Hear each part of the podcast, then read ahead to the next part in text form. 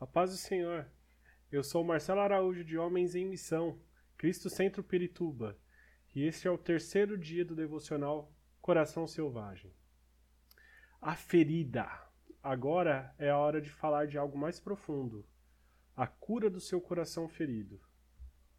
Todo menino em sua jornada para se tornar um homem toma uma flechada no centro do seu coração, no lugar da sua força.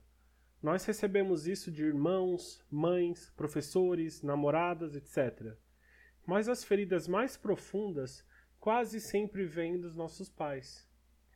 Em Gênesis 35, 18, vemos Raquel, depois do sofrimento, a dar à luz, e já no seu leito de morte, ferindo seu filho ao dar a ele um nome.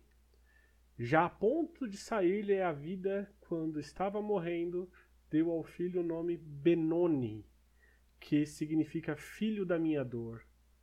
Mas o pai deu-lhe o nome de Benjamim, que significa filho da mão direita ou da felicidade. Você sabia que o seu pai te adorava? Ele disse para você um milhão de vezes que você tem o que é necessário? Nós estamos feridos e com essa ferida vem uma mensagem, uma mentira sobre nós sobre o mundo e muitas vezes sobre Deus também. A ferida e a mentira tipicamente nos levam a um juramento, uma resolução de nunca mais fazer aquilo que, seja lá o que for, possa ter causado a ferida. Isso nos transforma no homem que somos, ou não somos hoje. Uma vez que se manifesta de várias maneiras, desde raiva e perfeccionismo a timidez ou, ou vícios temos a tendência de lidar mal com as nossas feridas, seja minimizando, negando ou as abraçando como se fossem a maior verdade sobre nós. No entanto, a missão de Jesus é toda sobre restauração. Quando perguntado sobre o porquê ele veio, ele citou Isaías 61. Está escrito: O Espírito do Soberano, o Senhor, está sobre mim porque o Senhor ungiu-me para levar boas notícias aos pobres, enviou-me para cuidar dos que estão com o coração quebrantado, anunciar liberdade aos cativos e libertação das trevas aos prisioneiros, para proclamar o ano da bondade do Senhor e o dia da vingança do nosso Deus, para consolar todos os que andam tristes e dar a todos os que choram em Sião uma bela coroa em vez de cinzas, o óleo da alegria em vez de pranto, e um manto de louvor em vez de espírito deprimido. A maior verdade sobre você nunca é a sua ferida. Jesus veio para curar a sua ferida e te restaurar como filho e como um homem.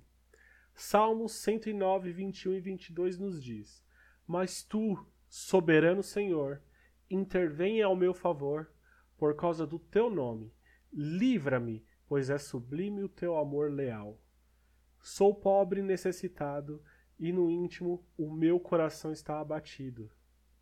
Devemos nos apegar ao Senhor e pedir socorro a Ele, assim como fez o salmista em Salmos 109, 26.